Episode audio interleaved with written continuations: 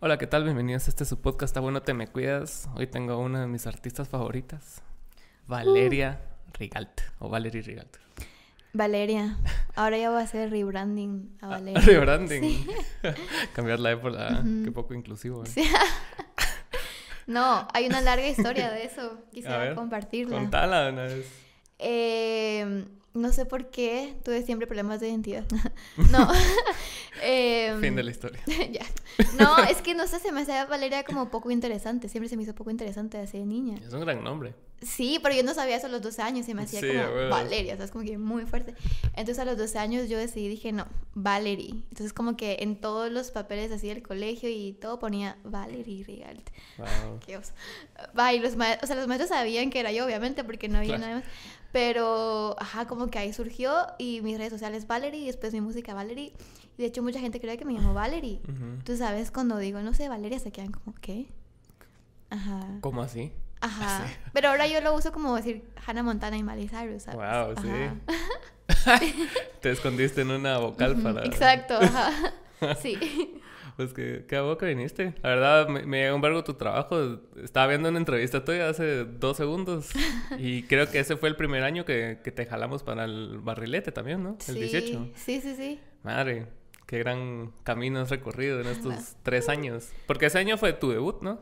Sí, la verdad es que sí, fue el primer año que en, en serio puse mi trabajo afuera. ¿Y qué te llevó a, a grabar? Porque vi que ganaste el, como el concurso que hizo Análogo. Digital y como que te grabaron, estuviste en el Festival del Amor. Entonces, ¿cuál Ah, fue bien cool. ¿cómo fue el camino de llegar hasta eso? Eh, yo no creía en la manifestación en esa época, ¿verdad? O sea, no creía en nada. Yo, que tenía, ¿cuántos años? Como 19. No, no sabía nada de la vida, no creía en nada. Pero me enteré del Festival del Amor y a mí me gustaba mucho, me gusta mucho la música de Frank desde siempre. Entonces yo sabía que iba a estar él ahí. Dije, yo voy a cantar mis canciones y le van a gustar. O sea, yo lo único que quería es que, uno, escucharlo a él y dos, que él escuchara mi música y me diera como feedback, ¿sabes? Como que ese era mi... mi... Tu sueño. Ajá, no, eso que era, era mi, lo que yo quería, ¿verdad? Ajá. Y yo, ajá, yo lo manifesté, yo dije, eso va a pasar, o sea, yo sabía que eso iba a pasar, yo sabía que iba a escuchar mi música y que me iba a platicar acerca de mi música, no necesariamente que le iba a gustar, ¿verdad? Pero que me iba a decir como que, ay. Y canté, llegué, conquisté, no, llegué, canté, eh, y yo, no, o sea, me emocioné igual porque fue como que, ah, bueno, wow, había un montón de gente y todo, porque había como un open mic antes del Festival del Amor. Y el día del cariño, entonces igual yo estaba bien feliz y todo. Llegué a mi casa y me escribió David. No, no, eh, no, sí, David me escribió. Y me dijo, mira, fíjate que... Y me contó el proyecto y todo. Y yo, ¿qué? ¿Cómo así? O sea, eh, fui buscando eh, cobre y encontré oro, ¿me entiendes? O sea, yo no tenía idea que esa posibilidad existía. Vos solo querías que escucharan tu Ajá, que música, escucharan mi música. te dieran feedback. órale. ya, ajá. Ah. Y fue eso y fue bien loco porque, no sé, es que, es que alguien escuche tu música y te diga, ah, mira, me gustó, queremos grabarla. Es como, ¿qué? Dios, Fue eso sí no pasa. loquísimo. Ajá, eso no pasa. Entonces fue bien increíble. Y cuando llegué y mm, grabé Lluvia, fue bien loco porque me cacharon la idea así inmediatamente. Fue como, yo les, yo toqué la canción y los arreglos que le pusieron fue justo los arreglos que yo siempre había querido para... Y no se los, no se los Wow. comuniqué, ¿me entiendes? Sino que ellos lo cacharon y todo, fue increíble. Y ahí comenzó esta hermosa aventura. Esto tienen ellos, como que bastante buen, buen feeling para saber qué necesita una rola. Sí, sí, sí. Yo me acuerdo el tiempo que estuvimos ahí grabando el primer disco. O sea, sí hubo rolas que cuando la llevamos en demo cambió completamente. Después cuando, cuando la empezamos a grabar y fue como que parte de la batuta de ellos. ¿no? Sí, es loco, es apegarse de tu idea. Es como... Es pisado. Es muy Es difícil. bien pisado. Eso me pasó ahorita que grabé mi, mi primer EP, que fue Ujú. loco porque ya no solo fue una canción, sino fue ya un concepto. Y mi productor Milo eh, tiene, también tiene muy buen oído. Entonces me acuerdo que yo te juro, soy muy amigable y todo, pero con mi música soy así que no, que no, o sea, que yo no, o sea, yo no quiero esto. Ay, pobre Milo es un santo porque yo sí que no me gusta esto y él, pero es que no, es que no me gusta y él, a ver, probemos esto, solo probemos y yo necia así que no. Y al final es como, ah, no, sí tienes razón. pero me costaba un poco ceder porque en tu cabeza suena de una manera. Claro. Y es como... Y algunas otras veces sí le decía, no, pongámosle esto. Y el nombre, no, eh, pongámosle esto, te lo prometo que va a sonar bien. Y cuando se lo poníamos me decía, no, sí, también tenés razón. Es como un... Ajá, es un juego, ¿sabes? De... ¿Y cómo, y cómo haces para como dejar la batuta también en ciertas decisiones como lo que estás diciendo? O sea, ¿te tiene que convencer enseñándotelo? Mm. O, o simplemente es así como que vas a escuchar, escuchar y si no te llega, pues a la verga. ¿va? Pues con Milo me llegó un montón porque, bueno, en realidad también con Analo, cuando grabé igual Verano y Lluvia, eh, yo confío mucho, eh, como estoy muy abierta al feedback. No sé si es por mis inseguridades. o- no, eh, yo soy muy abierta al feedback porque creo que mm, yo no sé nada y nadie sabe nada en realidad, como que Ujú. todos estamos aprendiendo. Entonces, em, confío mucho, confío mucho en Milo eh, para mi EP y aunque su género musical es totalmente distinto al mío, que es como urbano y rap y así, eh, yo sé que él tiene mucha muy buen gusto sobre todo, ¿sabes? Y yo nunca participaría con alguien que no confío. ¿sabes? Entonces ya al trabajar con alguien es porque ya se filtró, ya está. Entonces yo confío en él y de hecho en qué canción del EP no me acuerdo. Creo que fue la penúltima que grabamos. Fue bien loco porque la empezamos a trabajar y él me dijo, no me gusta cómo está sonando, para nada. Y yo, ¿qué? y ¿Por qué me odias? Ajá, fue bien loco, fue como, sí, a veces es como, es difícil separar, es como, ajá, no es que no le guste tu música, solo no le gusta cómo está sonando, y tuvimos que rehacerla desde cero, pero ajá, yo confié en él, y también tuve que sacrificar por el bien del proyecto, es como, no, o sea, no me puedo aferrar a algo porque nos vamos a estancar, y, mm, ajá, no va a salir. Eso, eso me llega de, de vos hasta cierto punto porque, o sea, tenés... O sea, no, no sé cómo es realmente en la vida real, pero es la percepción que yo tengo. Ponete, o sea, sacaste hace tres años estas rolas, verano, lluvia, y, y ibas por una dirección. Y me acuerdo que tuvimos una entrevista juntos con Julio en, sí, sí, sí, en en el radar. Infinita. Y que vos estabas hablando acerca de cambiar y de querer meterle otras cosas y, y de hecho lo hiciste ahorita. Sí. Entonces no, no sé cómo fue el proceso de pasar a esa Valerie de lluvia y, y verano a esta de mejor así.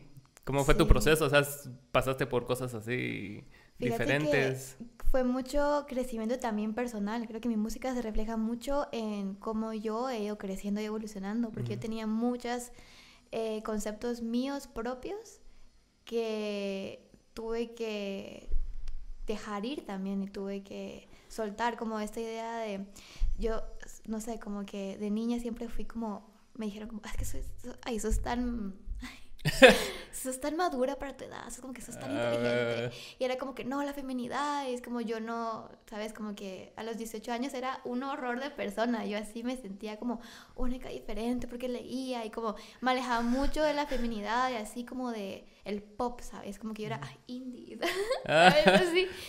Y no es porque no me gustara, ni porque, no, ni porque estuviera fingiendo, sino que... esa em, etapa Ajá, no me, ajá, la etapa de que salís del colegio y te crees invencible, entonces yo sí que... Eh, pero después fui dando muchas cosas y me di cuenta que yo puedo hacer lo que yo quiera, ¿sabes? Y solo tenemos una vida, entonces ¿por qué me estancaría en un solo proyecto, en un solo tipo? Entonces cuando fui experimentando más en mi propio estilo, en la música que escuchaba y todo, me dieron ganas de hacer cosas distintas y me inspiró un montón Taylor Swift también, porque, ay, no sé, yo la amo mucho. Eh, y Ella ajá. podría ser como tu referente, así. Ella es, tal vez no tanto musical, porque creo que escribimos muy distinto, pero Taylor Swift ha hecho mucho por mí en mi vida. Lo que quiere. Yo hasta le dije a mis papás de que, miren, lo siento, pero la verdad es que sí, Taylor Swift me Ha hecho ha más. hecho más. como, ajá, en ese sentido de, de enseñarme muchas cosas, ¿sabes? Yo la siento como mi bestia, yo, así que hasta me acuerdo de que sacó una canción que se llamaba It's Time to Go el año pasado y Tolerated, ¿verdad? Y yo escuché esa música y dije, yo tengo que cortar con mi ex. Es que yo te lo No, juro. ¿así? Sí. Saludos a Taylor Swift. Salió- Ajá, te lo juro. Es que yo dije, no, es que ella me está hablando a mí. Te lo Huevos, juro, sentí. No, hombre, no, es ajá, un poco ironía, pero eh, como la he visto evolucionar y crecer. Y mm, también al ser mujer y al querer cambiar su estilo y todo, me inspira de cierta manera, ¿verdad? Sí, porque de, la mano de, tu, de, tu crecimiento han ido sucediendo otras cosas sociales que han ido empoderando a la mujer y a la feminidad y a, todo, y a todo ese movimiento. Y aceptar la feminidad. Como que, bueno, ahora que soy rubia, eh, oxigenada, te juro que todo mi, mi, miedo así de adolescente que dijeran de que, ay, es que ya están superficiales, ya están como, ¿sabes? Que dijeran de mí como, no es que ya están tonta y como, ajá. Era para mí como, no, hombre, no, ¿cómo van a decir eso de mí? Va? Como que prefiero que digan cualquier cosa menos que digan que soy tonta, ¿sabes? Eso es superficial porque... Por eso eras indie, por eso eras... Ajá, era... o sea, te digo, no es, que no, no es que no me gustara, sí me gustaba leer y todo, pero me aferraba demasiado a esa identidad.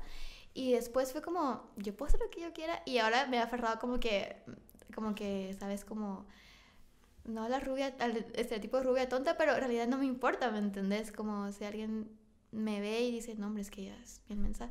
En realidad eso es bien... Es bien em, o sea, lo que piensan los demás son más construcciones de ellos mismos que cómo se reflejan en vos que tuyas. Ajá. Y sí, y te juro, no es que a mí no me gusta hablar de cosas profundas de nada, me encanta. Pero ahora yo no voy ahí por la vida diciendo como malgastando eso. Ajá, o sintiéndome superior porque sé, porque leo, o porque, ¿me entendés? Si yo te conozco te voy a hablar de Taylor Swift, ¿me entendés? Y si crees que soy así una rubia tonta, lo que sea, pues, ¿me entendés? Es como, eso no es mi problema, ¿me entendés? sí, yo, yo, me acuerdo que yo, caí en la realización de eso un poco más grande que tú.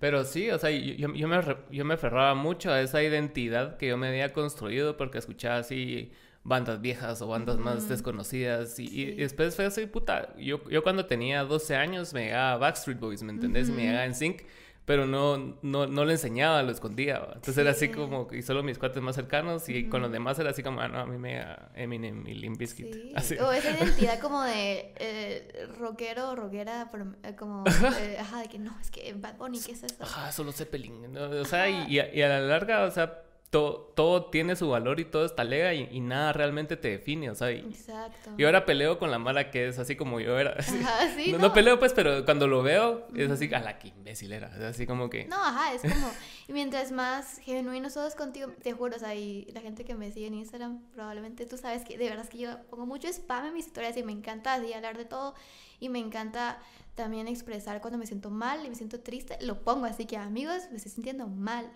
Y no es porque me guste llamar la atención, sino porque siento que... Em, es un desahogo para ti. Más que eso, siento que a veces se nos olvida que todos pasamos por las mismas cosas. Y estamos tan acostumbrados a ver cosas falsas en, redes sociales. Y mi meta personal en la vida es mostrarme vulnerable en cualquier momento. Y como te digo, no tanto por llamar la atención, sino porque me lo debo a mí misma, ¿sabes? O sea, tanto que muchas veces eh, no expresé como lo que soy por, ajá, por... Ahora es como, no, si me pongo, si me siento feliz lo voy a expresar, si me siento triste lo voy a expresar. Y cuando pongo, usualmente que no me siento bien, me siguen varias personas y me dicen, yo también me siento mal, se siente bien sentir... No es que nos guste ver al, otro sufrir, pero nos, nos sentimos como cuerpados, a veces como, ah, bueno, que él también está sufriendo, pues al menos estamos pasando por lo mismo. Y para mí eso es importante, ¿sabes? Nunca, nunca voy a usar mis plataformas solo para demostrar algo que no es verdad, como... Claro. Ajá. A veces, antes tal vez sí lo hacía un poco, ahora ya no. Y es liber, liberador, la verdad. Es que sí, no... O sea, ¿qué tanto tiempo puedes mantener un personaje? Porque mucha gente, o sea, sí, sí, entiendo por qué lo hacen, porque, o sea, al final del día puedes llegar a ser una marca más si ya subís un chingo de seguidores, ponete tener 100 mil, 200 mil seguidores, o sea, sos un producto, entonces ya, ya no puedes ser tan vos mismo porque estás como que siempre tenés patrocinadores ya y tenés cosas detrás, pero cuando no, o sea, tenés la facilidad como en tu música de, de expresar realmente lo que vos sentís y querés, ¿va? Y como vos querrás, o sea, no tenés ninguna presión, ¿me entendés? Esa es mi meta, si algún día logro traspasar fronteras o, sabes, como crecer un poco más, si quisiera poder seguir siendo yo misma porque va a ser muy difícil eh, que te controlen tus redes y tu imagen y es como, ajá, va a ser muy difícil, es como, em, ya no tengo potestad sobre mi ser y mi música, ¿verdad? Sí. Y también entiendo a la gente que como tú decís, eh, es su producto, entonces yo respeto mucho también eso, el profesionalismo de usar sus redes para proporcionar su música y todo. A mí me encanta eso también y lo veo como algo muy noble y algo muy bueno. Eh, pero a mí me gusta mucho eh, hablar, sí. eh, overshare. Entonces yo lo hago en mi vida real y también me gusta hacerlo en la vida y, digital. Y en ese proceso que, que viviste personal desde hace desde los últimos tres años, por lo menos que se ha visto en tu carrera artística, o sea, ¿qué te ha ayudado? ¿Qué herramientas has usado? O sea, ¿has sido terapia? Hablaste de manifestar, o sea, astrología, no sé, ¿qué, qué, qué herramientas te has, te has llenado para poder la verdad es que sí, terapia, pero nunca he sido tan constante porque he tenido un montón de terapeutas, como que me aburro. Eh, como que siento que a veces topa uno con ciertas personas. Entonces sí, he ido a terapia. Lo que me ha dado muchísimo es eh, como escribir mi diario que es bien loco. Porque, ajá, y no es así como que, querido diario, hoy. No, no. sino que es como expresar, es como terapia contigo mismo. Y lo que he estado tratando de hacer mucho es esto, como shadow work. Eh, no sé si has escuchado, pero es, es, bien loco. Es este. A ver, explique. digamos que vengo yo y te digo algo que te molesta, ya sea intencional o sin querer.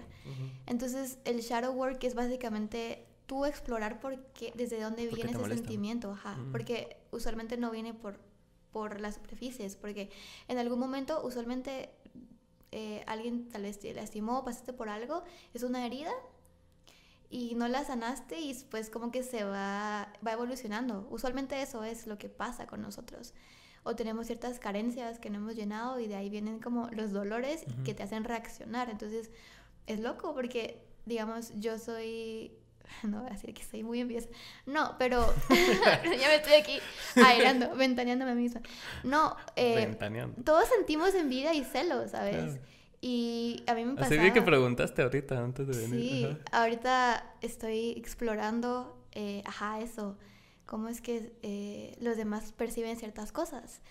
Y, por ejemplo, pongo ese eh, ejemplo de la envidia y los celos porque todos, los, todos lo experimentamos, pero yo sí quise llegar a la raíz de por qué a mí me afecta, ¿sabes? Es como, ¿por qué me duele cuando veo que alguien que me gusta, por ejemplo, le habla a alguien más o está con alguien más? Es como Mm.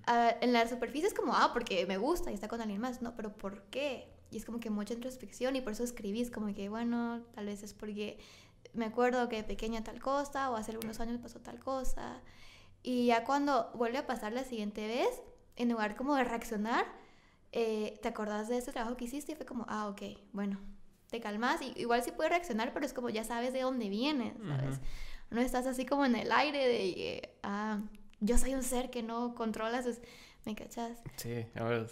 El, ayer, estaba escuchando eso precisamente. No, no, no sé si es Shadowwork o, o no sé cómo se llama. O sea, me dijeron el nombre, pero ya no me acuerdo. Pero porque estábamos hablando acerca de, la, la, teoría del deseo de Lacan. Así, de, de, que vos, vos, o sea, la construcción de vos misma es a través de las otras personas. Entonces, desde que sos chiquita, tu autoestima y todas tus cosas se construyen dependiendo de la visión de los demás de vos. Entonces, así como que, ah, Valeria, qué bonita, Valeria canta. Entonces, Valeria empieza a construirse esas cosas de sí misma y que a la larga forman parte fuerte de tu identidad.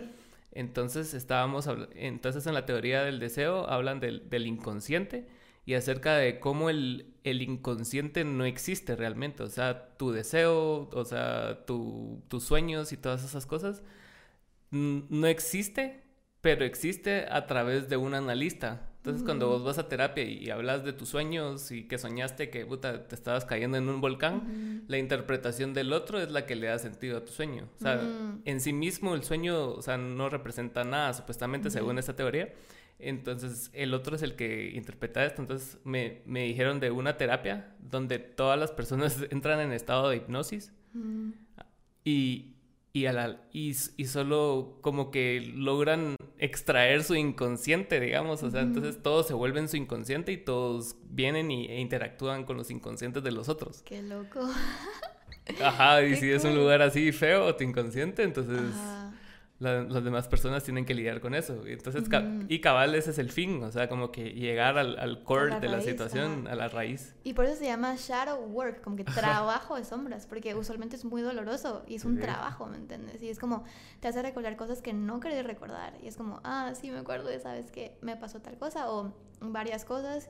Y yo como que las tiré así abajo de la alfombra.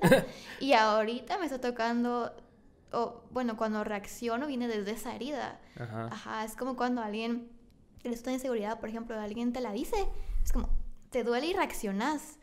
Eh, y el, el, proceso de esto, la intención de esto, es que cuando reacciones ya no sea desde la herida, sino sea desde tu entendimiento. Y es cool, eso me ha ayudado un montón. No te digo que soy experta, aún, mm, aún creo que nunca vas a ser experto en nada, pero eh, me ha ayudado un montón también, como te digo, para sanar ese tipo de cosas que nunca me di el tiempo, así. Y, ajá, la manifestación, yo soy fan, es como la gente se me queda así viendo de... Pero es cool porque ya sea que creas tú en el universo y que todo esto místico, es cierto, lo que tú decís se convierte en tu realidad, querrás o no querrás. Si tú decís, eh, estoy enojada ahorita con, no sé, contigo, aunque sea broma, eh, lo estoy diciendo, me lo estoy creyendo de cierta manera. Entonces, trato ahora de ser muy eh, consciente de lo que estoy diciendo. ¿Sabes? Como que cuando uno comete un error y es como, ¡ala, qué tonta soy! ¡Qué, qué estúpida! Y lo decís así muchas veces, eventualmente te lo crees, aunque sea, aunque sea inconsciente, ¿me entiendes? Es que sí es fuerte, el, el, vocabulario es algo bien fuerte y que, y, y que siento que no, no, se le presta mucha atención y solo se usa solo para comunicar cualquier cosa. Pero sí sí no medimos como la fuerza que tienen las palabras sobre los demás. y es loco porque yo estaba aprendiendo francés y cuando... Estoy aprendiendo ahorita. Ah, yeah. Es que es bien cool. Como que, ¿sabes? Es cool porque te das cuenta cómo es que, digamos, yo me doy cuenta que los franceses hablan eh, como una forma muy propia, ¿sabes? Como que las palabras que usan, eh, si la traducís al inglés, eh, no sé, no tengo un ejemplo ahorita, pero digamos la palabra elocuente, como que dirían, ah, sí, es que yo soy muy elocuente. O sea, la palabra en francés para decir que tenés vocabulario o lo que sea es elocuente, pero en inglés tal vez es una palabra más casual, ¿sabes? Entonces, la manera que el francés se construye sus oraciones son como como palabras muy así. Es que el, inglés es mucho de modismos y slangs y cosas así. Entonces... Es como más informal, siento yo. El inglés gringo. Ajá, exacto. Pero el francés por lo menos el que te toca aprender, ¿verdad? Porque supongo que es diferente cuando ya vivís allá. Es, ajá, es, eh, la, o sea, la palabra, las palabras en sí son, son más, este, propias, no sé cómo explicarlo. Sí, estaba viendo ahorita de los, del liazón. Ajá, de, sí, sí. de que cuando, cuando usas eso, es porque estás hablando de una manera propia del francés y los que usan menos eso son como que la gente así como más barrio de allá. Entonces casi no, casi no, articulan mucho entre las palabras, sino que todo lo dicen así como que corrido. A mí me encanta porque siento que el idioma puede, eh, como dicen, shape your brain, ¿verdad? Pueden construir de cierta manera cómo pensás. O sea, eh, lo hace. Yo me, sí, y eso es increíble, ajá. Yo cuando vi esa película de Arrival, ¿verdad? Yo me quedé súper enamorada y dije, quiero aprender en sí la, la, ciencia atrás de los idiomas y todo esto porque eh, también como ves, digamos, el hecho de que en, inglés no hayan géneros, digamos, eh, hace que tal vez para ellos sea un poco más fácil aceptar eh, ciertas cosas, ¿verdad? Igual acá, en cambio acá es como él y ella. Entonces, como, ¿sabes? Como la gente se ofende cuando escuchan el, el lenguaje inclusivo porque no existe eso en nuestro idioma y rompe mucho. Entonces, cosas así, ¿verdad? Que te hacen pensar, igual como tú decías, te hacen cuestionarte realmente quién sos tú. Si tu cultura te moldea tu idioma, las demás personas, lo que sea, quién sos tú en realidad es como da miedo, es como, no sé, la verdad es que no sé. Es que eh, ese, ese es el problema con el individualismo, ¿no? porque, o sea, realmente en sí una persona individual no existe tal cosa, ¿me entendés? O sea, porque todos somos construcciones de, de, otros factores que han llegado hasta nosotros, incluso el lenguaje mismo. El lenguaje no lo inventaste vos, vos no inventaste el español, ¿va? ni el francés. O sea, vos estás agarrando una cadena de, de significantes que vienen desde que existe el idioma, desde el latín hasta acá. Y, y, eso ya, ya tiene una carga histórica ¿va? en la forma en que nos comunicamos y, y, por eso es tan difícil salirnos de eso. Yo estaba viendo en cabal eso de, de, la cadena de significantes y que todo siempre tiene un significado, aunque es una palabra X, que vos digas así como que, ah, eso no importa, como vos decís, así como que, ah, estoy enojado con vos.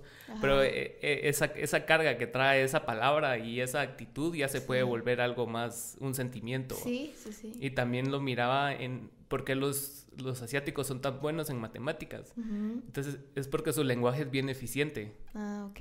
No, se tardan tanto tiempo en construir oraciones, sino que son símbolos. Entonces ya, al verlo en símbolos, para ellos tienen menos, menos RAM ocupado de vocabulario como para llenarlo con matemáticas. O también como la asociación de que por sí ya son símbolos. Ajá. Entonces, Qué cool. entonces por eso son tan buenos en esas prácticas porque, o sea, tienen como que hecho un idioma para, para llenarlo de otras facetas de la vida. Sí, es, es y, y, justo eso es la manifestación, ¿me entiendes? Es creer que lo que estás diciendo está manifestándose, que es cierto, cada quien, eh, eso tal vez muy conspiranoico, pero yo sí creo que cada quien, eh, bueno, no es conspiranoico, tu realidad es lo que tú percibís, es lo que tú creas, porque yo puedo ver este espacio y puedo verte a ti, pero esa es mi percepción de ti. Entonces tu realidad puede ser, ¿me entiendes? Lo que tú querrás que sea. Y mm, muchas veces nos decimos cosas sin, eh, sin querer, queriendo.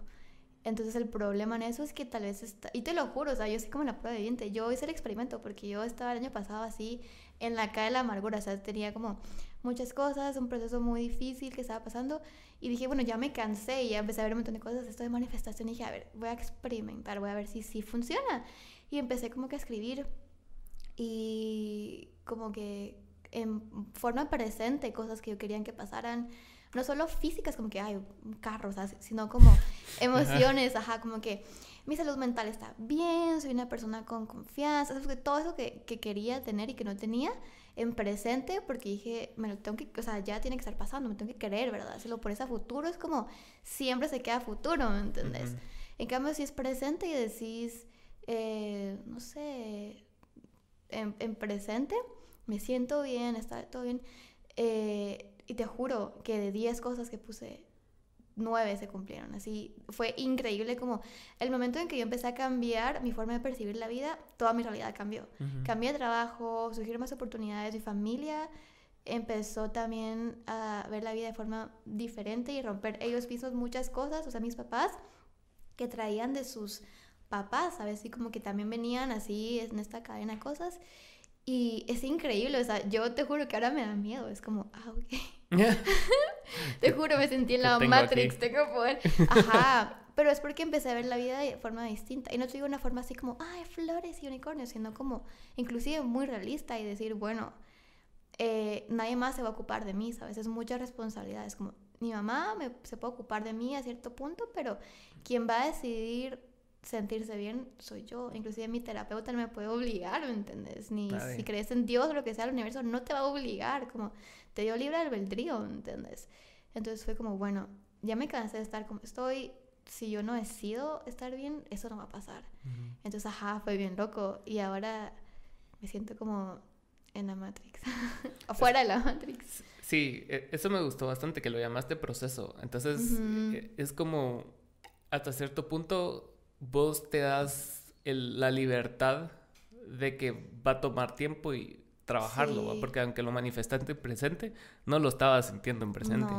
Entonces fue como que vos obligarte a vos misma a venir y va, soy una Valeria con confianza, soy una Valeria feliz, lo que sea. Sí. Y, y lo empezaste a trabajar a partir de esas premisas, ¿no? Sí, fue, fue bien loco porque no sentía esas emociones, ¿sabes? Es como no, no me sentía. Qué abstracto, la verdad. Sí, es, es increíble, te juro. Yo he leído un montón de eso y también algo que sí me ayudó un montón fue el agradecimiento, que es que escuchaba bien así New Age, pero te juro, escribir, como que forzarte a escribir por lo que estás agradecido, es te obliga a estar feliz, o sea, o a sentirte en paz. No hay manera que tú no te puedas cambiar tu forma de sentirte si no escribís, escribís por lo que estás agradecido, porque te obliga a poner todo en perspectiva, ¿sabes? Como que te sentís mal porque te va mal en el trabajo y te cortó tal persona, lo que sea, y si te enfocas en eso, es como, esa es tu realidad, pero si te enfocas, ah, bueno, te juro, yo a veces no quería, no sentía que estaba agradecida por nada porque me sentía así en un hoyo,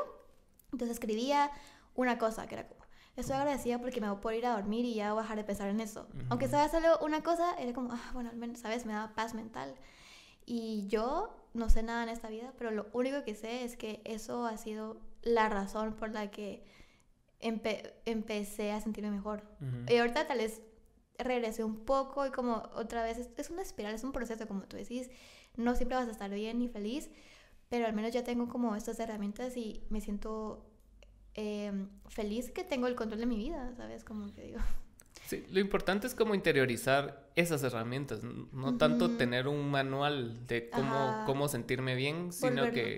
Exacto, o sea, sabes que, va, hice esto, va, sé cómo, sé cómo resolverlo. Fallé en esto, lo resuelvo, me, perdono a mí mismo, pido perdón, como sea que funcione.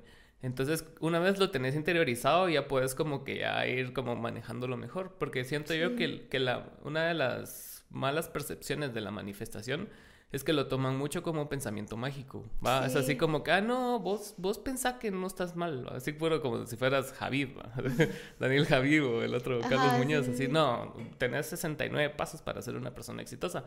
Y, y, y no, es, y no es eso, es, es, es una cuestión de, de, de manifestar cosas que para vos pueden significarte una alegría en el futuro. Como sabes que yo siento que cada quien tiene reglas de su juego digamos, mi hermano Marcos. Y realidades distintas. Ajá, o sea, tú vida es tu juego y tú pones tus propias reglas. Digamos, Marcos, él cree mucho en el sacrificio. Entonces, si viene una oportunidad hacia él, así como de la nada, él la va a aceptar, se va a sentir feliz, pero él siente más cool cuando ha sacrificado mucho y se ha esforzado mucho por algo y ha sufrido mucho por algo y tiene una recompensa. O sea, él, esas son sus reglas y he tratado de debatir con él, pero él, esas son sus reglas de su vida.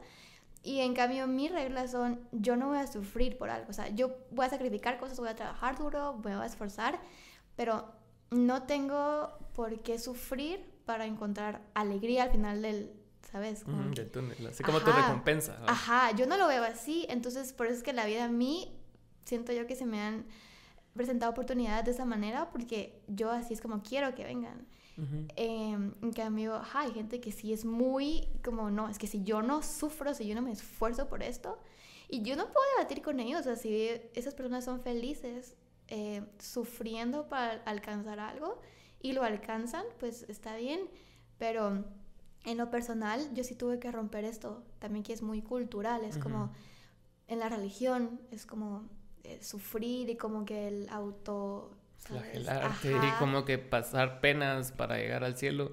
Como que, como que romantizas el, hecho de estar mal porque tenés vida eterna y vas a conocer a Jesús. O es como que para que se te sea disculpado algún error, es como un gran proceso y así, como yo no creo en eso, me tuve que desapegar mucho de esas Has empezado como de construirte esas cosas. Sí, es como yo merezco ser feliz, eso es como yo lo pienso, ¿verdad?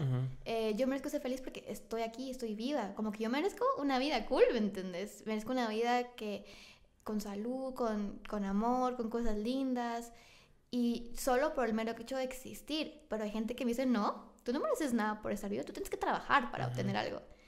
Y está bien si ellos quieren vivir así, pero yo no creo que sea así, para mí, ¿me entiendes? Y creo que muchas veces la percepción general y sobre todo en el ámbito artístico es vista así, o sea, por, por, el, por la sociedad, por el macro, que es así como que, ah, ¿y, vos quién sos? Pues, y vos así como que, ah, ¿y qué tocas? Y como que todo es así como que diminishing va, hacia vos, y vos así como que al principio yo me tomaba el tiempo de explicar y después era así como, ah, tu madre, o sea, vos ni vas a ir a verme, entonces show, o sea, ¿para qué voy a gastar energía en vos?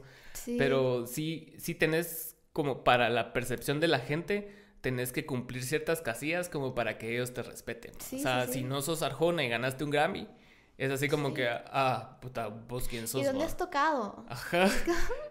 Ajá, y yo creo que tu valor solo tú te lo puedes dar a ti mismo. Exacto. Y tú tenés que, o sea, uno tiene que estar consciente y cada día me lo dijo, me lo dijo mi psicóloga, ella me dijo, tú te valorizas mucho según lo que haces. Si haces algo bien, te sentís como poderosa y bichota y así. Pero si estás mal, te desvalorizas a ti misma y eso no puede ser así. Yo, yo sé que no, tiene razón porque eh, ella me dijo, uno tiene valor, haga lo que haga. Exacto. Aunque hagas cosas malas, ¿sabes? O sea, tú no mereces como la muerte, ¿me entiendes? Porque te confundas o algo así. somos humanos y estamos aprendiendo, entonces en la música es difícil porque es algo muy abstracto.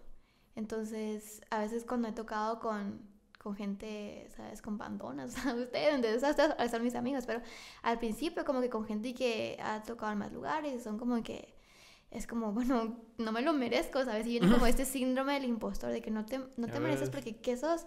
Y ya después es como, bueno, yo estoy aquí porque me he esforzado y porque canto desde el corazón y porque la vida me ha presentado ciertas oportunidades y si tú no te lo crees, otra vez nadie más va a sentirlo por ti, ¿me entiendes? No va a venir así un ángel así que cree, o sea, si tú no te lo crees, nadie más lo va a hacer por ti. ¿va? Yo sí, en cambio, sí soy bastante distinta a eso. Yo soy así como. que yo me lo... Ah, bueno, sí, solo esto me estás dando. Así, ajá, no, pues sí, o sea, uno tiene, ajá, uno tiene que, ¿sabes? Uno tiene que creérsela. Porque si tú crees que mereces, como te digo, un toque al año, un toque al año vas a recibir, porque es lo que tú te mereces.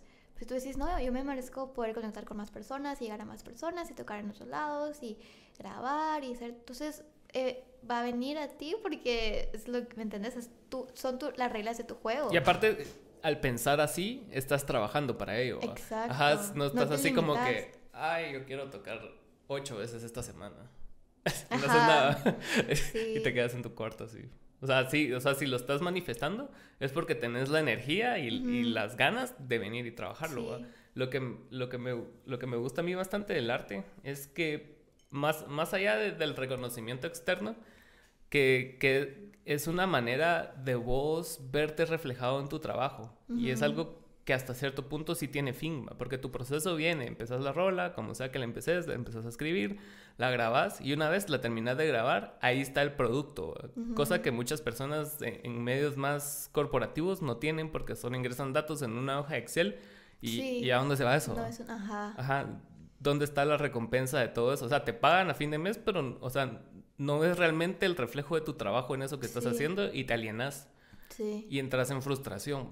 Entonces, por eso esa gente es así como que toda hater con la Mara que está haciendo arte. Porque, o sea, e, es, más una proyección de ellos que, que vos como artista. Porque ellos quieren verte así como que, ah, ganaste un Grammy, ¿no? Ah, bueno. Pero es como que vos le digas, vos estás en Forbes, ¿va? Ajá, ¿dónde está tu nombre en Forbes? No existís. O sea, y, y, no es un patrón de, de, darle valor más o menos a alguien. No, sino que como te digo, cada quien, eh, igual, para mí los éxitos para mí el caso del éxito, a mí me vale madres, la verdad. O sea, no es que me quiera, no es que, y también a veces con mi hermano Marcos, chocamos un poco porque me dice que sos una irresponsable, que no sé qué y todo. Tal vez sí. Saludos a Marcos. Saludos a Marcos. Eh, Marcos es muy apasionado y muy responsable con su música y él es, te lo juro, porque la regla de su juego es que él tiene que, mira, o sea, grind, ¿me entendés? Y no es que yo sea así, no es que yo sea huevona, ¿me entendés? Tal vez sí. Tal vez sí. No, pero para mí te lo juro, mi, mi, valor y yo no voy a dejar de hacer música, aunque nadie me escuche, yo voy a seguir haciendo música, ¿me entiendes? Te lo prometo, o sea, yo voy a sacar mi música aunque nadie la escuche, porque yo, eh, y no es que como te digo, no es que Marcos esté mal, ni yo esté bien, ni al revés, cada quien mide sus éxitos y su valor como quieran, entonces mis amigos que sí, ellos quieren, digamos que quiero ganar un Grammy así, yo espero que lo logren y ojalá que lo logren y manifiesto por ellos que lo logren porque ellos es lo que les haría feliz. Pero en mi caso, a mí la verdad es que no... No es tu meta final. No es mi meta final. Mi meta final es... Yo creo que viene a este mundo a ser feliz y aprender, te lo juro. Yo creo que eso es lo que viene a ser. Tal vez es un poco...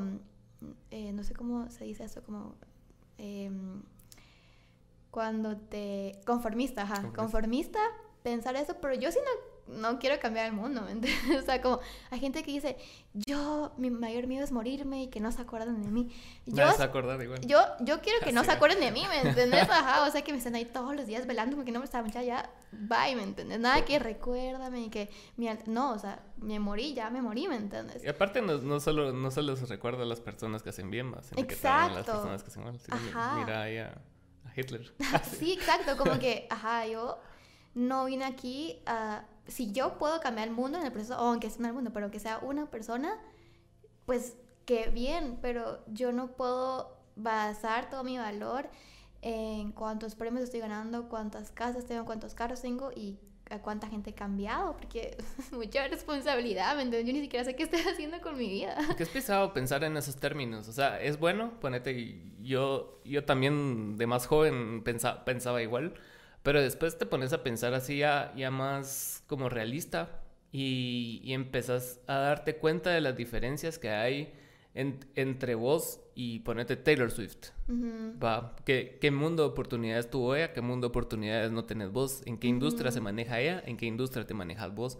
Entonces, una vez entendiendo eso, tenés, tenés que idear un plan para vos, si querés, no estoy hablando hipotéticamente, pero, o sea, si yo quiero ser eh, Dave Grohl, o sea, lo primero que tengo que hacer es no estar en Guatemala. O sea, eso solo no va a suceder. Sí. Por lo menos irte a una industria más competitiva donde vos tu nivel suba. Porque ahorita, ahorita somos buenos en comparación a lo que estamos aquí, va. Y tal vez otras bandas de otros lados que tal vez no sean tan grandes. Pero una vez ves entrevistas de Mara, o sea, ves sus videos de tours y ves todo el engranaje que conlleva tener un artista de ese peso. Ponete sí. Zoe, Shawn Mendes, o sea, Taylor Swift. O sea, todo el engranaje de todas las personas que están alrededor de ellos. O sea, es, eso no existe acá. O sea. Exacto, no, es una realidad, es una realidad que si querés ser un artista de ese nivel, no puedes estar acá porque... Te tenés que ir a la liga de ese artista. Exacto. Entonces es que cada quien se ponga a pensar qué es lo que quiero. Y eso es lo más difícil, te lo juro. La... Yo pasé muchos años de mi vida no sabiendo qué hacer.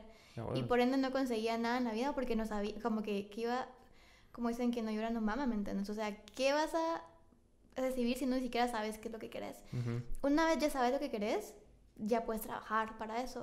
Y yo no es que no quiera hacer Taylor Swift, o sea, verme en esas, en esas, sí, me encantaría, por supuesto, pero la, lo que yo quiero es conectar con las personas. Entonces, cuando yo ya estoy consciente de eso, en realidad eso puede pasar si estoy aquí o si estoy allá, ¿me entiendes?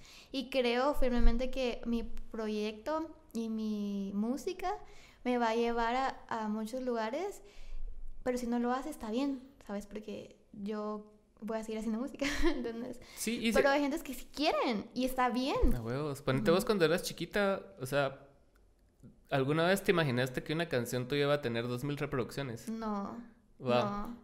¿Y ¿Alguna vez te imaginaste que iban a haber dos mil personas siguiéndote en, en, alguna red social? O sea, ni siquiera existía, no, lo podías contemplar. y, y, ahora que lo tenemos, solo, solo miramos por más.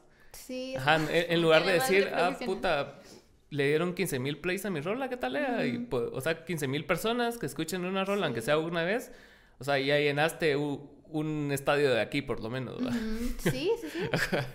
y, y, en lugar de entrar en valor esas cosas, o sea, siempre, siempre estamos constantemente inconformes, ¿va?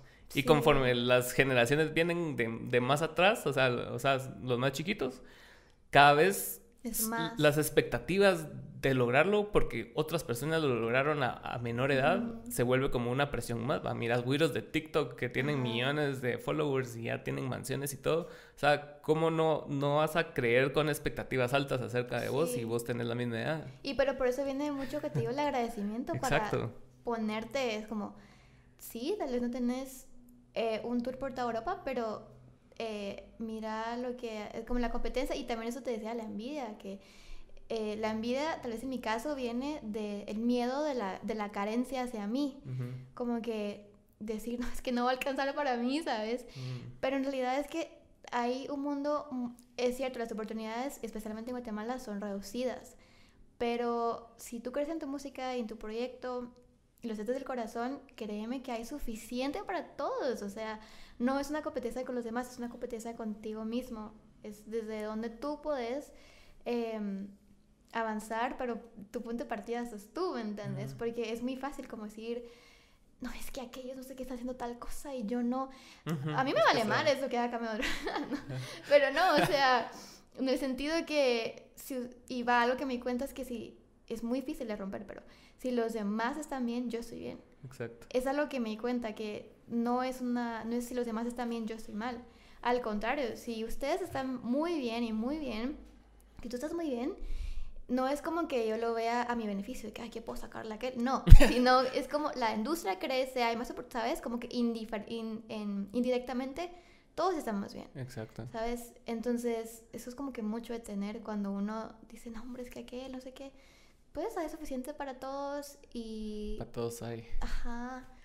Y es, es lindo. Y algo que mencionaste ahorita que se me hace muy, muy en el punto de lo que estábamos hablando, era de lo que dijiste, ay, yo quisiera tener un tour de Europa, o sea, vos poder tener un tour de Europa, pero ¿qué tour querés vos en Europa? ¿Me entendés? O sea, porque yo puedo venir, irme con mi guitarra a Alemania y tocar en bares en Alemania y tocar en bares en, puta, en Francia, ¿y qué? O sea, pero como no, no estoy haciendo el tour de Metallica en Europa, o sea, es como que... Frustras, ajá. entonces, o sea, yo siento que las dos cosas tienen valor. Ahorita tuve la oportunidad de irme a a San Pedro de la Laguna.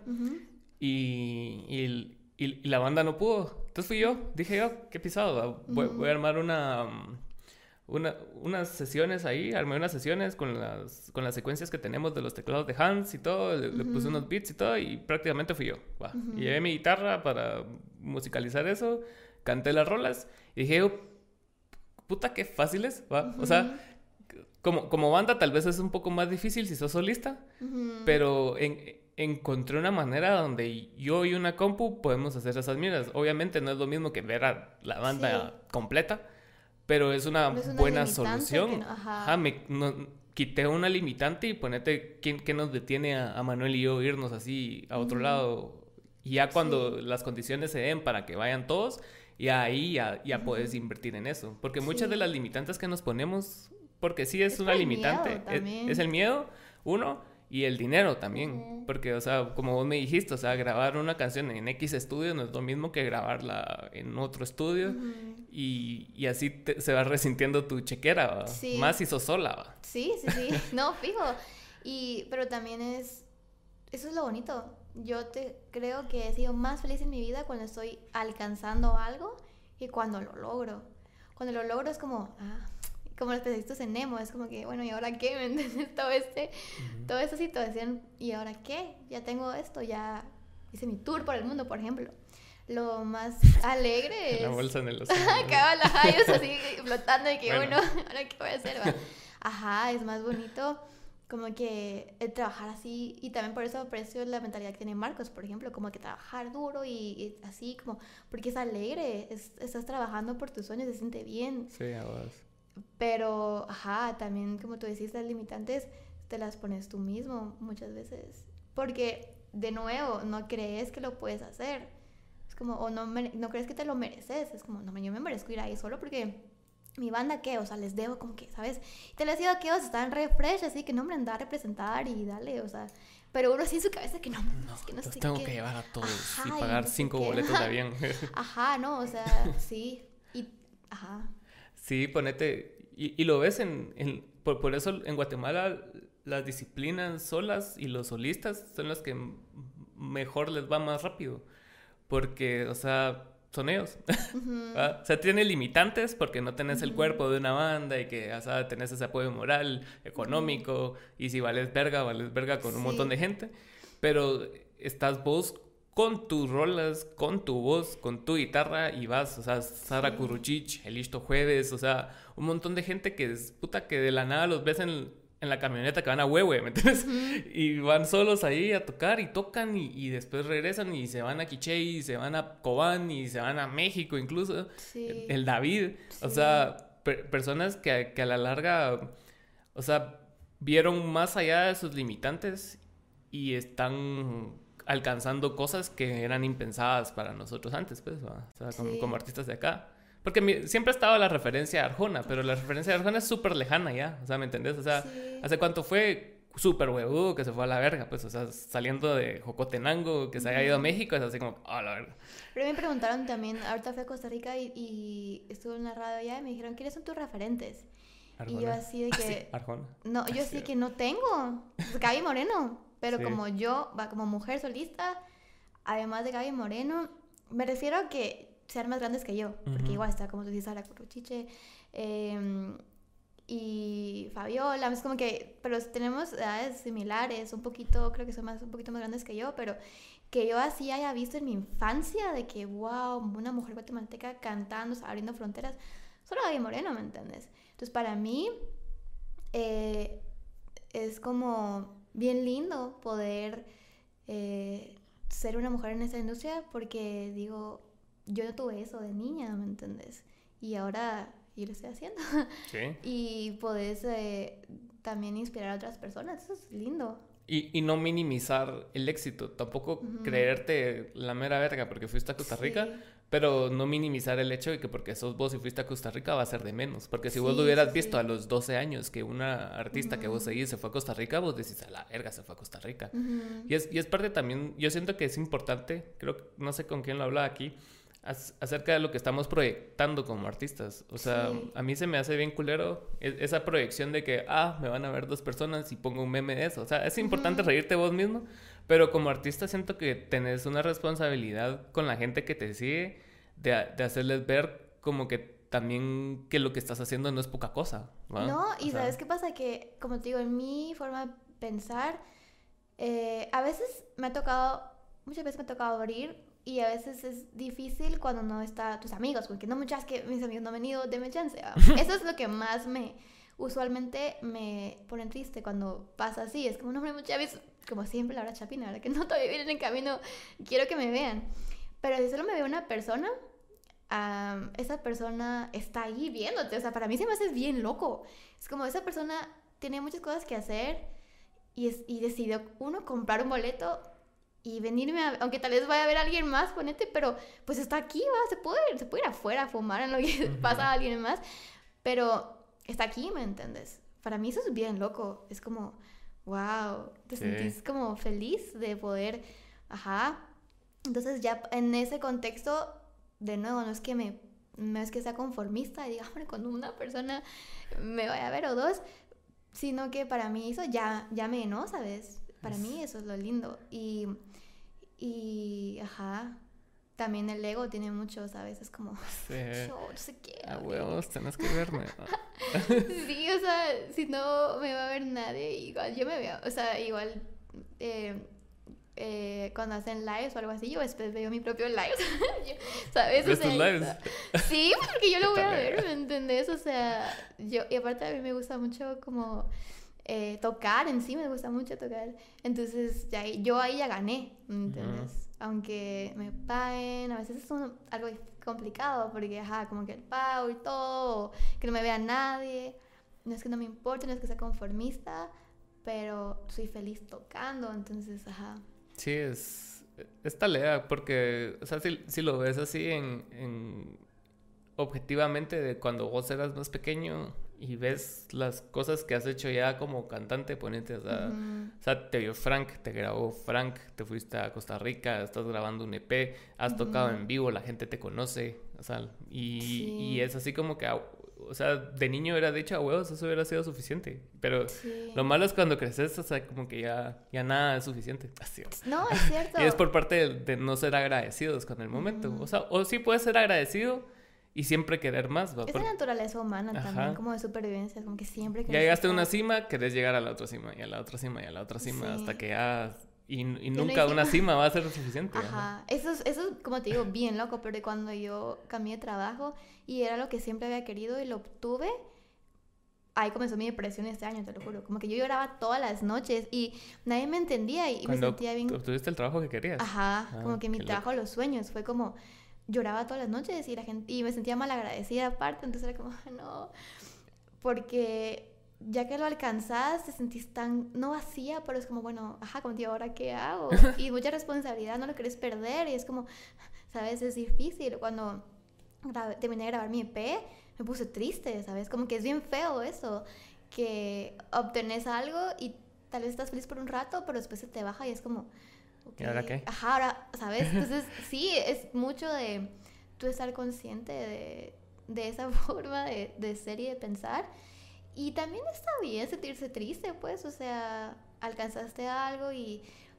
Pero, ajá, como eso de la búsqueda de, felic- de la felicidad, eso no, no es No así. existe. Si tú crees que vas a ser feliz cuando tengas em, un trabajo tal o una novia tal o una oportunidad tal, eso no va a pasar así. O sea, y para los que nos están escuchando, lamento escuchar, eh, eh, romper sus corazones, pero eso no va a pasar, no van a ser felices. O tal vez sí, pero no es una felicidad, como que la felicidad en sí está en disfrutar todo, ¿me entiendes? Así que es, eh, agua, como... Sí, aunque, aunque suene cliché, es como el, el camino que recorres, es, Sí. es la verdadera felicidad. O sea, Y yo es que odio eso porque la gente me ve y es pero como que dice, "Ah, es que estás ridícula, no has sufrido en la vida. O sea, es como que no. Porque, ajá, se escucha como que muy colores y mariposas, pero les puedo decir, querido televidente, no, sí es cierto, yo lo experimenté este año y me tocó como decir, ay, no, sí tenía razón, como que los hippies, sí tienen razón eh, en el que si tú no sos feliz, como la felicidad es una decisión. Si tú no escoges ser feliz en cualquier momento de tu vida en el que estés, eso no va a cambiar aunque obtengas cosas. Y se escucha cliché y hippie, pero yo soy testiga de eso. y es bien feo, es como, bueno, ah, tenían razón los hippies. Sí, sí, también también hay muchos, muchos matices, o sea, tu, tu posición hasta cierto punto, nuestra posición es, o sea, Muy, muy, muy no- nos, da, nos da cancha para pensar en ese tipo de cosas. ¿no? Sí, sí, sí. Entonces, si, si tenés la oportunidad, o sea, de, de tener esa, no capacidad, sino que tener esos pensamientos y, y tener muchas cosas resueltas a huevos que te, te va a importar más el recorrido, porque muchas veces, o sea, si estás en, en una posición menos privilegiada, o sea, Sí. tal, tal vez no, no has llegado a, a ese, a ese punto de la pirámide, digamos, donde vos puedes pensar en felicidad, sino que solo estás pensando en sobrevivir, ¿va? en Y hay que comer. tener mucho cuidado Ajá. con eso también, que era lo que te decía al principio de yo me sentía así que superior porque leía y que así. es muy clasista, ¿sabes? Como la- el acceso a la información, hay gente en este país que es un poco más, un poco menos de la mitad creo que es, ¿verdad? Que vive en pobreza. Eh, el acceso a la información y el poder decir, como la pirámide de necesidades, ¿me entiendes? O sea, que tú no hayas comido, tengas un lugar donde estés seguro, donde todas esas necesidades básicas están cumplidas, no puedes decir, ah, bueno, voy a leer este, Y, filosofía. y es un privilegio porque no, el, quien lo tiene que dar no lo está dando, que es el Exacto, Estado. y no debería ser un privilegio. Ajá, no debería ser un privilegio. ajá. Es lo básico que te tiene que ofrecer el Estado: educación, salud, alimentación. Y ni Sí. siquiera eso te están dando, entonces por eso se vuelve un privilegio. Y ya que vos tengas acceso a libros, ya es otro mega privilegio.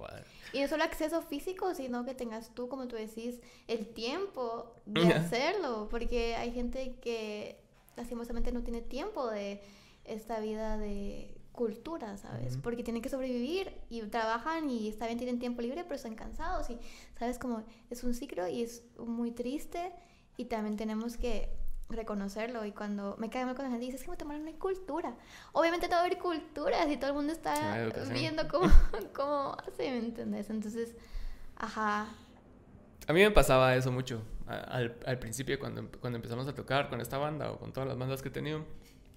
Era como que esa lucha constante de decir, ah, qué país de mierda, que no tiene cultura, que no sé qué. Y obviamente no tiene cultura. Y menos... Y el, y el atraso en las artes, como en el desarrollo del, del- de las mujeres, incluso ha sido por culpa de la violencia, ¿me entendés? O sea, ponete, en- hubo una época que estaban desapareciendo artistas, ¿no? Cuando había Mm, el conflicto armado. Yo, Sí. yo vi a, a esta Marian, no sé qué, que es una locutora de... Era, era presentadora de Fox. ujú, Y, y ella hablaba acerca del, del atraso que hay en el fútbol femenino. Y dice que durante 60 años, hace 60 años, mataban a las mujeres por jugar fútbol, ¿me entiendes? O sea, era así como que, ¿por qué puta estás jugando fútbol? Y, y que no vengas ahora a decir, ah, que puta, que Messi va a ganar más que la mejor jugadora. A huevos y tienen 60 años de atraso esa Sí. industria. Entonces, esta industria en Guatemala, la poca que hay, ha sido producto de los últimos 30 años, ¿van? Exacto. En sí, cambio, en Estados Unidos llevan más de 100 años. Sí. Y, ajá, es cómo se ha desarrollado cada Ex- cultura y cada país. Exacto, entonces ahorita nosotros los artistas que estamos eh, practicando en esta industria, o sea, te- no estamos en, en la parte de la pirámide que vos decís, en donde no, solo nos podemos preocupar por hacer ac- a- eh, arte y buenos shows, o sea, nosotros estamos gestionando los eventos, vos estás cobrando taquilla, vos estás viendo que el pisado no se tarde más, vos sos productor del evento, entonces, ¿en qué momento te da tiempo de ser solo artista? va? Sí, y es, es parte de, la verdad. Sí, claro. Y lo, como te digo, em, digamos, fui cabal a ese programa que te digo y ¿Y qué tal te fue en Costa Rica? Mira, no toqué, la verdad, solo como que fui a, a conocer la ciudad, así, fue como un- una escapada así. rapidito, pero cuando tuve la oportunidad de, te digo, ir a esta radio fue bien loco porque ellos piensan lo mismo. No, sí, en Guatemala, en, Guatemala, en Costa Rica no hay cultura, que no sé qué. Y quería comprar boletos de Coldplay. Y en Twitter todos los ticos así quejándose que no, es que este país de mierda, no sé qué. Y te hacen lo mismo. Y yo, yo ver que el Pikachu así. te juro. Eh, y uno tiene la percepción de que Costa Rica es un país mm, más adelantado. Ajá, y la verdad es que sí, muchas cosas sí. sí Pero sigue siendo Latinoamérica, siguen habiendo muchos problemas y ellos están, aparte son menos, entonces, ajá, como, no sé, todos tenemos nuestros propios, y mi papá me decía, cuando tú viajes, porque yo era bien malinchista, así que, no, es que me quiero ir y que Guatemala, cuando tú viajes te vas a dar cuenta que del, de lo lindo de tu país. Y eso que ni siquiera me fui de Centroamérica y ya regresé con una perspectiva que no, sí es cierto. Guatemala tiene muchas cosas muy buenas que no tienen otros países, que tenemos que aprovechar y tenemos que, eh, no sé, ser conscientes, ¿verdad? Y también trabajar por, por esto. Yo entiendo mucho la mentalidad de también querer migrar e irse, yo también lo quiero hacer, pero sí me gustaría, eh, no sé, ayudar a... Porque solo un país tengo, ¿me entiendes? O sea, aunque tenga una eh, nacionalidad de otro país, o lo que sea, me, me case con alguien por la green card, o lo que sea, solo en un lugar del mundo nací y eso es aquí. Y respeto mucho a la gente que quiere emigrar, eh, pero no personal, yo sí quisiera igual migrar lo que sea, pero em, ayudar en lo que pueda, porque... Ajá. Yo siento que también es, es bastante importante, agregando lo que acabas de decir, eh, conocer nuevas realidades para desromantizarlas. Sí. Y también para ver que no estás tan lejos de esa realidad. Ponete en el 2019 que vinieron bastantes artistas. A nosotros nos tocó compartir escenario con, con, un, con bastantes, con ¿qué? Con Technicolor, con, con los mesoneros, que tú también estuviste en ese evento. Sí, sí, y mi sobrino Memo. Sí. Y, y te das cuenta que, que la, o sea, que el, que, la, que el gap que hay entre artistas, o sea, no es tan grande. Y incluso si, si, vas a México, y esas son bandas grandes, va. Si vas a México y vas a los barecitos chiquitos y, ves a las bandas así que están empezando, que, o sea, que son más under, y, te, y los escuchas y decís, o sea, puta, yo conozco bastantes bandas mejores que estas, o sea, decís, o sea, fui a, fui a escuchar una banda de ska. Ajá, y así, y no me llega el ska, pero solo estaba en el lugar, Y le escuché y yo, puta, o sea, los tomates le dan verga estos pisados, pensaba yo. Todavía existían los tomates. Y, y, mucha Mara que yo conozco es como que está al nivel o incluso mejor, pero se necesitan esas plataformas, O sea, cosa que aquí no siento que va a pasar. Y si va a pasar, por lo menos tu generación tal vez sí lo vaya a ver, pero la generación que te decía vos tal vez tiene más posibilidades de verlo todavía. Entonces, de cómo crear eh, eh, esas facilidades para que los lugares y, canales existan, ¿no? Sí, yo soy feliz, la verdad, como por mi generación y por nuestra generación. Em, tengo mucha fe.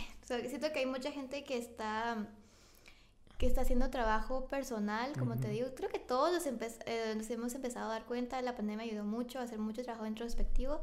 Yo creo que todo va a cambiar aquí, en Guatemala, en todos los ámbitos, cuando tengamos ese sentido de responsabilidad propia.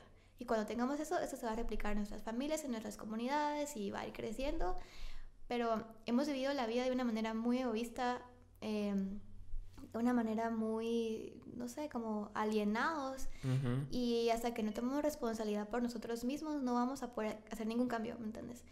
Entonces yo sí tengo mucha esperanza en esto. Y la responsabilidad colectiva también es importante. y, eso me gusta bastante del, del, grupo ese de solistas, de donde estás tú, tu hermano, está Kiki, está Rommel, está toda Samara, que, que realmente son, son un, colectivo y que como comparten el mismo público y tienen, o sea, bastante público, pues. Entonces también, también es bastante importante que, que, se hayan dado cuenta de que en la colectividad está como que el comprar más boletitos para que les vaya es lo mejor. Que te digo, que de si tú estás bien, yo estoy bien. O sea, no es una... Y especialmente en esta industria tan difícil que en, Guate, eh, tenemos que darnos cuenta que si hubieran más grupitos así, ¿sabes? Como que no que hayan dos o tres grupos de personas que hacen arte, hubieran diez. Esto no se va al carajo, ¿me entiendes? Porque nos, nos levantamos y también qué pasa, que vengo yo y hago un festival y después tú también haces un festival, entonces ya también como solo nosotros podemos hacer esos cambios. Otra vez, otra vez escucha hippie, pero es la colectividad, la Sí, comunidad exacto. y que no existan envidias y que no exista este ego. Y ya yo, o sea, yo no fue a tirar mierda, pero sí les dije como que la generación pasada, pasada, de los noventas, así, em, era como que una competencia todo, ¿sabes? Y que no sé qué, y los rockeros y que no reggaetón. Ya valió mal es eso, o sea, en esta nueva etapa que estamos viviendo no podemos permitir eso. Y tenemos que hacernos ganas porque si no lo hacemos nosotros y nos competimos entre nosotros, va a surgir otra Arjona, va a surgir otra, otra banda, pero esto va a quedarse estancado otra vez, ¿me entiendes? O sea, tenemos que hacernos ganas, ¿me entiendes? Y no nos vamos a caer bien todos, obviamente, No tenemos por qué. pero tenemos por qué. O sea, solo que, ¿sabes? Como Caloncho, que yo veo que siempre jala un montón de, de, de, de Mara y como que escribe con un montón de gente y, se, ¿sabes? Tiene un grupo de amigos que todos componen y son Que Calancho es bien hippie también. ¿verdad? Ajá, pero eso es cool, ¿sabes? Porque tenés un grupo de gente talentosa que se hace, que se, se hace ganas, así. Y entonces la gente también, va, yo soy alguien que quiere ir a escuchar música, tengo varias opciones, no es una competencia, ¿me entiendes? Es como que qué cool que hayan más opciones, qué cool que hayan más.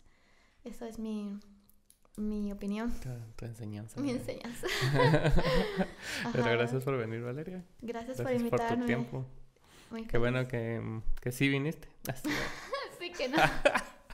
Vine a tiempo, vine, me quedé tiempo. y bueno, muchas gracias por ver. Y denle suscribir a mí, a Valeria, a todo el mundo. ¿Cómo te encontramos en redes? Eh, Valerie Rigalt. Es muy difícil, pero pone ahí Rigalt. Rigalt, ajá. Y mm, síganme en TikTok, síganme en Instagram. Ah, ah, por cierto, a propósito de TikTok, qué plataforma más curiosa. Ahí vi que te, te, cayó tu primer hate. Ahí, yo bien feliz, ¿qué yo así que, wow, yo estoy eh, Rompí la burbuja. ajá, rompiendo barreras. sentí así que me sentí importante, la verdad. No, pero te iba a preguntar cuándo sale este programa. No tengo idea. No te quiero Mm, mentir. Bueno, entonces, va, entonces puedo decir Sí, lo que quiero decir. No, es que ya va a salir una, una canción nueva. ¿Ah, sí? Quisiera. ¿Cuándo va a salir? Sale el viernes 19. ¿De noviembre? De noviembre. Ah, la verga. Wow, voy a tratar de sacarlo antes. No, Bueno, me, no no me comprometo, pero... Pero igual, aunque salga después, ya, escúchenla. Ya en el futuro, escúchenla ahora, por favor, vayan a escucharla. Aquí estamos manifestando el futuro. Ajá, estamos manifestando en. Ajá, ustedes escúchenla ahora mismo, les va a gustar. Y estoy feliz porque ya eso ya es mi primer sencillo mi- de mi primer EP. Entonces, para mí es como. Ah, sí, o sea que mejor así no era el EP. No, mejor así fue un experimento. Mejor así fue un. Ah, Así como, ah, ¿qué, qué, qué puede hacer Emilio? Ajá, vamos a ver. ¿Quién eres? No, es que estuvo increíble. Y bueno, pero ya, o sea, en, en este EP que grabamos, sí, pobre, es un santo. Me tuvo que aguantar un montón mis ideas locas. Y esta es el resultado. Bueno, vayan a escuchar ahorita mismo. Ahorita. Exacto. ¿Cómo se llama? Se llama No me olvides. No me olvides. Bye. Bye.